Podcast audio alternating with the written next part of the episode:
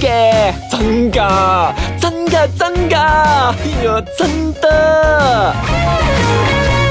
One FM Morning Kaki 話是話，話是話啦，如果你遇到呢啲情況嘅話咧，你就好應該去放假噶啦，你啱啱放完假翻嚟啫，我哋啫。發下夢啊嘛。 Number Five，起身嗰陣時，你覺得有些少作嘔作悶咁，係我完全唔想起身，算唔算 㗎？咁你就一於放假，然之後帶埋我一齊放假。你批啊？你去嗌下老細啦， Number Four，你開始連續出現一啲無心之失，即係做嘢嗰陣時咧，唔小心會出錯。但係咧，你唔計我講嘅嗬。你想講我啊？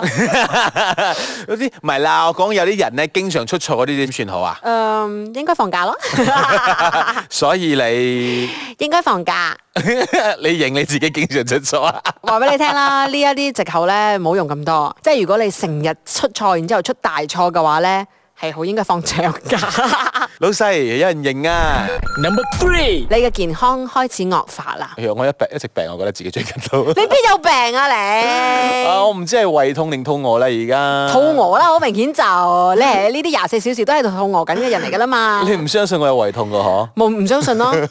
你真係有胃痛㗎，我唔知哦，我分唔清楚誒，睇唔出嚟。 我應該要放 假。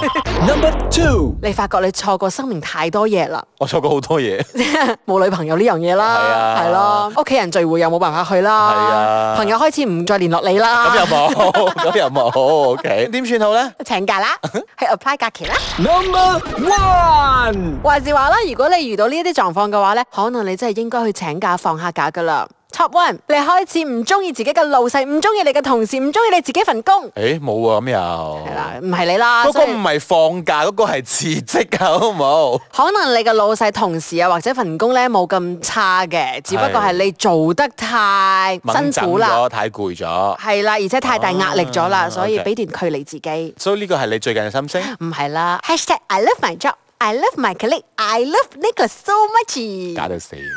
守住朝早七點嘅 One FM Morning Kaki 話是話。